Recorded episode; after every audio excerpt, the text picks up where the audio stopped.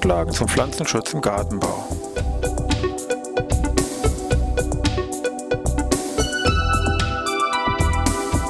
Ein wöchentlicher Podcast der Forschungsanstalt für Gartenbau an der Fachhochschule Weinstefan von und mit Thomas Lohrer. Für Gartenbaustudenten und alle anderen, die sich für Krankheiten und Schädlinge an Pflanzen, deren Biologie und Bekämpfung interessieren. Thema heute asiatischer Marienkäfer. Ja, ich begrüße hier aus Wein Stefan zu unserem wöchentlichen Podcast Pflanzenschutz im Gartenbau. Wir haben uns heute mal einen ja, Marienkäfer ausgesucht, und zwar den sogenannten asiatischen Marienkäfer, fachliche Bezeichnung Harmonia axerides.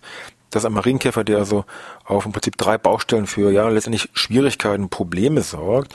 Zum einen wie wir noch sehen werden, ist er als Nützling mal eingesetzt worden, ist dann ausgebüxt und hat sich mittlerweile hier insbesondere in Nordamerika, aber auch in Europa im Freiland äh, sehr weit ausgebreitet und etabliert und sorgt hier letztendlich für eine entsprechende Verschiebung des Artenspektrums hier bei den Marienkäfern, also 7-Punkt- und 2-Punkt-Marienkäfer und andere heimische werden durch diesen neuen asiatischen Marienkäfer hier ganz massiv verdrängt. Also ökologische Probleme, sage ich mal, sind hier am Horizont absehbar oder sind schon eingetreten. Punkt 2 ist, dieser Marienkäfer hat die Angewohnheit zum Jahresende, zum Herbst-Winter hin, speziell Häuser und Wohnungen als Winterquartier aufzusuchen und dann tauchen die teilweise hier zu Hunderten oder Tausenden auf, also treten hier als Lästling letztendlich auf. Punkt drei: Bei manchen Kulturen, speziell das hier ist Wein anzusprechen, taucht dieser Marienkäfer konkret als wirklicher Schädling auf. Details werden wir dann später nochmal uns genauer angucken. Also mit den drei Gründen ist schon wichtig, dass man sagt, okay, dann sollten wir uns das auch bei unserem Podcast mal angucken, was sich hinter diesem asiatischen Marienkäfer eigentlich so verbirgt. Erstmals beschrieben wurde dieser Marienkäfer von Pallas im Jahre 1773, damals noch unter dem Namen Coccinella axirides. Wie das so bei dieser Nomenklatur üblich ist, gibt es da verschiedene Umänderungen, Wandlungen, Zuordnungsstreitigkeiten, was weiß ich. Gut, irgendwann, Anfang des 20. Jahrhunderts, wurde dann dieser Käfer der Gattung Harmonia, damals noch früher eine Untergattung, aber dann irgendwo als Gattung erhoben, also Harmonia zugeordnet, dass wir eben heute diesen gültigen Namen haben, Harmonia axirides. Auf Deutsch habe ich schon gesagt, asiatische Marienkäfer ist so ein sehr weit verbreiteter Begriff, hat eben damit zu tun, dass eben die Heimat wirklich von diesem Harmonia axerides der ostasiatische Raum ist. Wenn man das noch ein bisschen begrenzt, würde man sagen, die Zentren sind vielleicht sowas wie China, Japan, Korea, Mongolei, aber das dehnt sich hier sehr weit hier Richtung ja, Pazifischen Ozean und und und aus, also Ostasien im weitesten Sinne, passt schon als Namensgebung. Wobei manche das auch ein bisschen eingrenzen. Die sprechen ja nicht vom asiatischen Marienkäfer, sondern meinetwegen vom japanischen Marienkäfer, aber gemein ist eben immer noch hier der gleiche unser Harmonia axirides. Andere Bezeichnung ist zum Beispiel Harlekin-Marienkäfer. Trifft deswegen den Punkt, weil dieser Marienkäfer eben sehr variabel ist bezüglich seiner Farben und seiner Formen. Weitere Bezeichnung, speziell in den USA vielleicht in Verwendung, ist der Name Halloween-Marienkäfer, weil eben diese Käfer speziell so zur Halloween-Zeit, also Ende Oktober, hier massiv auftreten, weil sie dann eben Richtung Häuser zur Winterung hier abwandern, also dann hier als Lästlinge auftreten.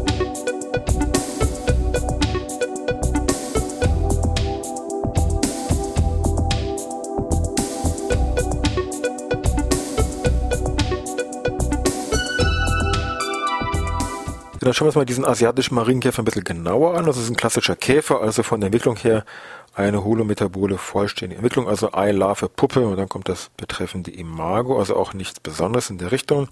Die Eier, würde ich mal sagen, sehen auch weitestgehend Marienkäfer typisch aus, ist ein bisschen gelblich, werden meistens äh, in Gelegen, so 10 bis 50 Stück hier abgelegt, sind so Millimeter anderthalb groß und sagen wir mal, sind also typisches Eigelege von solchen Marienkäfer. Eine klare Trennung oder Unterscheidung jetzt bezüglich der heimischen Marienkäferarten kann man bei den Larven schon recht gut machen.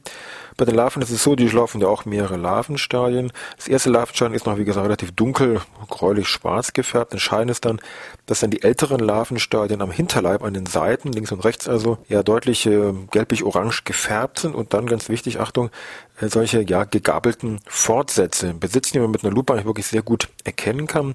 Das wichtigste Unterscheidungsmerkmal zu meinetwegen hier so klassischen Sieben-Punkt-Marienkäfer, da treten also diese ja gegabelten Fortsätze am Hinterleib überhaupt nicht auf. Aus der Larve kommt dann die Puppe nach mehreren Stadien, die sieht auch so typisch, sagen wir mal, Marienkäferartig aus. Ähm, entscheidend ist dann wieder der betreffende Käfer. Auch der würde man sagen, gut, würde man auf den ersten Blick schon als Marienkäfer hier zuordnen, so bis acht Millimeter ungefähr groß, ungefähr so gleiche Größe wie ungefähr unser 7-Punkt Marienkäfer, also ungefähr von der Größenordnung. Wichtig ist nur, haben wir vorhin schon gesagt, extrem variabel, was jetzt wir insbesondere die Färbung angeht. Normales 7 Punkt, der ist wirklich sehr stabil, da sage ich mal von seinem Aussehen, also mit seinen sieben Punkten. Gegensatz mal ein 2 Punkt, der ist auch völlig chaotisch hier, aber der 7 Punkt ist auch sehr gleiche mit seinen sieben schwarzen Flecken da auf diesem roten Flügeldecken. Bei diesem asiatischen Marienkäfer wirklich völlig variabel, also Zahl der Flecken 0 bis über 20, das kann auch mehr orange, das kann mehr rötlich sein von der Grundfarbe der Flügeldecken und, und, und, also extrem hier variabel. Wichtiges Merkmal noch wäre, dass hier im Bereich des Halsschildes eine typische, je nachdem wie man guckt, M- oder W-förmige Zeichnung auftritt, also eine dunkle Zeichnung auf einem weißen Untergrund. Hat schon dafür geführt, dass manche dann dieses M da mal mit bezeichnet haben, M wie Made in Japan so ungefähr aber das nur am Rande. Also daran kann man eigentlich diesen japanischen oder diesen asiatischen Marienkäfer ganz gut erkennen mit dieser, sag ich mal, M- oder W-Zeichnung auf dem Halsschild. Was die Nahrung angeht, muss man sagen, dass natürlich diese klassischen heimischen Marienkäfer hatten zumindest viele, sage ich mal, hier sich auf Blattläuse konzentrieren. Natürlich gibt es auch andere, aber sagen wir mal hier diese Blattlausräuber. Bei diesem asiatischen Marienkäfer ist es so, dass der ein sehr breites ja, Nahrungsspektrum hat. Also neben den Blattläusen stehen da meinetwegen auch sowas wie ja, Spinnmilben, Blattflöhe, Schmierläuse, auch meinetwegen was Größeres, sowas wie Larven von irgendwelchen Blattkäfern oder von Rüsselkäfern. Und auch hier die Raupen, also von Larven, die von Schmetterlingen sind. Also da ist das Spektrum wirklich sehr groß und der frisst auch hier ganz schön kräftig, sage ich mal, was weg. Und allein deswegen natürlich war für viele ganz klar, das ist ein prima Nützling, den können wir irgendwo verwenden und ist auch sehr früh schon, ungefähr 1916 hier nach Nordamerika importiert worden, damit man eben dort hier in verschiedenen Kulturen, Zitrus, Apfel und so weiter, den als Nützling freigesetzt hat. Ist dann auch in Europa später benutzt worden als Nützling, speziell meinetwegen auch meinetwegen Frankreich ab Beginn der 80er Jahre, eben als Einsatz von diesem Käfer als Nützling. Und zu Beginn war das mehr nur so Versuchscharakter, ob das so gut klappt und dann hat man das irgendwie erkannt, dass es ja ein toller Nützling ist, hat das dann irgendwann noch kommerziell verwendet, ausgebracht im Gewächshaus und dann irgendwann ist das Teil, sage ich mal, irgendwann ausgebüxt und dann hat das Drama eigentlich so seinen Verlauf angenommen.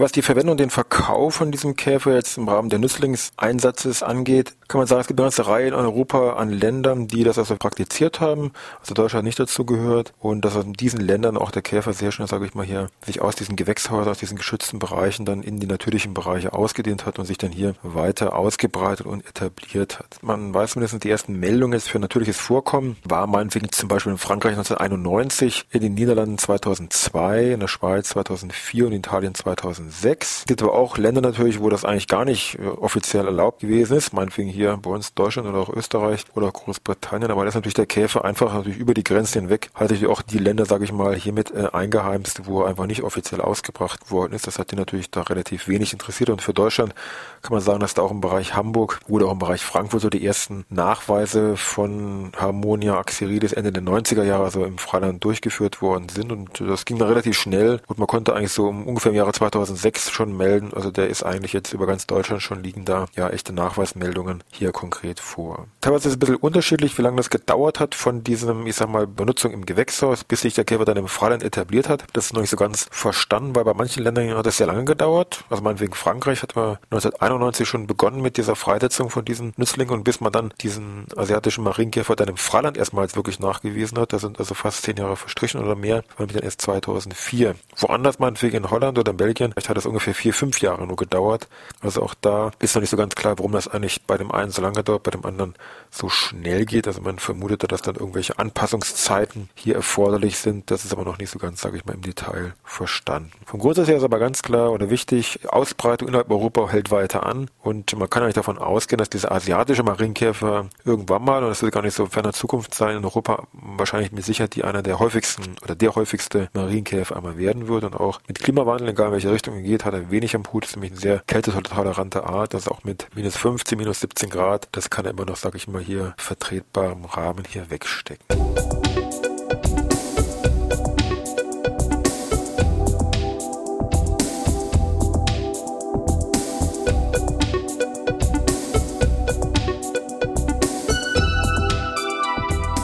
Ja, schon mal zum Schluss nochmal auf das Thema, ja, asiatischer Marienkäfer als Lässling oder Schädling. So zum Teil haben wir ja auch schon das bei unserem Neophyten-Neozonen-Podcast mal mit angeschnitten. Deswegen hier vielleicht doch mal so im Schnelldurchgang nochmal fast für die, die damit den Podcast gehört haben, zur Erinnerung. Also asiatische Marienkäfer, zentraler Lästling hier, insbesondere speziell Richtung Herbst-Winter im Bereich der Häuser, weil nämlich hier diese Tiere einen Winterungsplatz suchen, dort speziell, ja, man kann sagen, Wendehäuser im Bereich Süd- oder Westseite der Gebäude hier befallen, kann man schon sagen, und dann natürlich auch hier in diese Wohnungen eindringen und dann hier eben als Lästlinge auftreten. Kann man letztendlich, sagen wir, mit dem Staubsauger natürlich hier irgendwo schon entsorgen, aber treten doch relativ massiv als Lästlinge auf. Ähm, auch dadurch, dass sie teilweise Personen also gebissen haben und auch allergische Reaktionen gegenüber diesem Käfer sind, also auch ebenfalls bekannt. Vielleicht noch ein Kuriosum. Dieser Käfer kann auch Bienenstöcke als Witterungsquartier nutzen, aber die Bienen selber werden scheinbar von diesen Käfern nicht in irgendeiner Weise gestört. Also Thema Lästling in Häuser. Der andere Punkt, der jetzt mehr so im Bereich Schädling abzielt, ist eben im Bereich Wein, haben wir ja gesagt,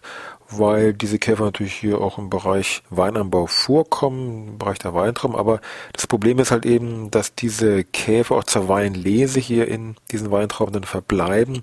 Und dann gibt eben dieser, dieser Käfer einen bestimmten sagen wir, Warnstoff letztendlich irgendwo ab. Und dieser Warnstoff sorgt letztendlich dann bei der Weinherstellung für einen ja recht massiven Fehlton, die also dann bei diesen ganzen sensorischen Prüfungen oder geschmackslichen Geschichten da beim Wein zu einer absoluten Abwertung führt. Also gibt es dann solche Beschreibungen wie schmeckt nach gekochtem Spinat und nach angebrannter Erdnussbutter. Also soll es nicht heißen, der Wein ist ja nicht mehr groß zu benutzen oder zu verwerten oder zu verkaufen. Das Problem bei dem Ganzen ist jetzt eigentlich nur, dass diese sagen wir, kritische Käfergrenze relativ gering ist also bei manchen genügt, wenn da schon Marienkäfer pro Kilo Weintrauben hier vorhanden ist mit seiner Schrecksubstanzabgabe, wie heißt das Teil? Alkyl mit Toxipyrazin, könnt ihr gleich wieder vergessen, aber so heißt zumindest diese, diese Substanz, dann gibt es eben gleich massive Probleme im Bereich des Weins. Also für Winzer ist dieser asiatische Marienkäfer ein ganz klarer Schädling. Ja, was die Bekämpfung jetzt einmal von so einem asiatischen Marienkäfer angeht, muss man sich natürlich schon sagen, ach hoppla, ist eigentlich so mit einer der ersten Fälle, wo man eigentlich einen räuberischen Käfer als ein Nützling plötzlich auch eine Bekämpfungsstrategie sich da vielleicht überlegen müsste, mit eben ja Problemen eben in diesen drei Bereichen. Lästling Haus, dann Stichwort Wein und dann eben Ökologie, Faunaverschiebung dieser Käfer. Also entsprechend verschiedene Strategien, die da im Prinzip denkbar sind. Bei diesen Thematik Lästling im Haus könnte man sich irgendwelche Fallen vielleicht vorstellen, wo man die Käfer drin fängt. Vielleicht im günstigsten Fall er kombiniert mit verschiedenen Duftstoffen. Auch da ist man schon von der Forschung her dabei, irgendwelche Duftstoffe herauszuziehen, sage ich mal, um das besser zu verstehen.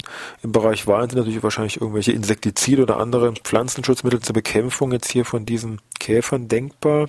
Und sonst natürlich hier Stichwort Ökologie, Faunaverschiebung sehr schwierig dann natürlich hier regulativ einzuwirken. Auch da weiß man, es gibt mal eine ganze Reihe natürlichen Feinden von diesem asiatischen Marienkäfer. Die ganze Palette ist da irgendwo vertreten. Prädatoren, Parasitoide, parasitische Milbe gibt's, Krankheiten und und und. Aber da ist jetzt nichts dabei, wo man sagt, der kann da wirklich eine echte Maßnahme sein. Also relativ komplexes Thema, werden wir mit Sicherheit auch die nächsten Jahre was drüber hören, über ja diesen asiatischen Marienkäfer und das war auch, wenn man so will, die Geschichte vom asiatischen Marienkäfer, praktisch mit dem Titel Vom Nützling zum Schädling, wenn Sie wollen. Und äh, damit wünsche ich Ihnen was und dann wieder, ja, bis nächste Woche Dienstag.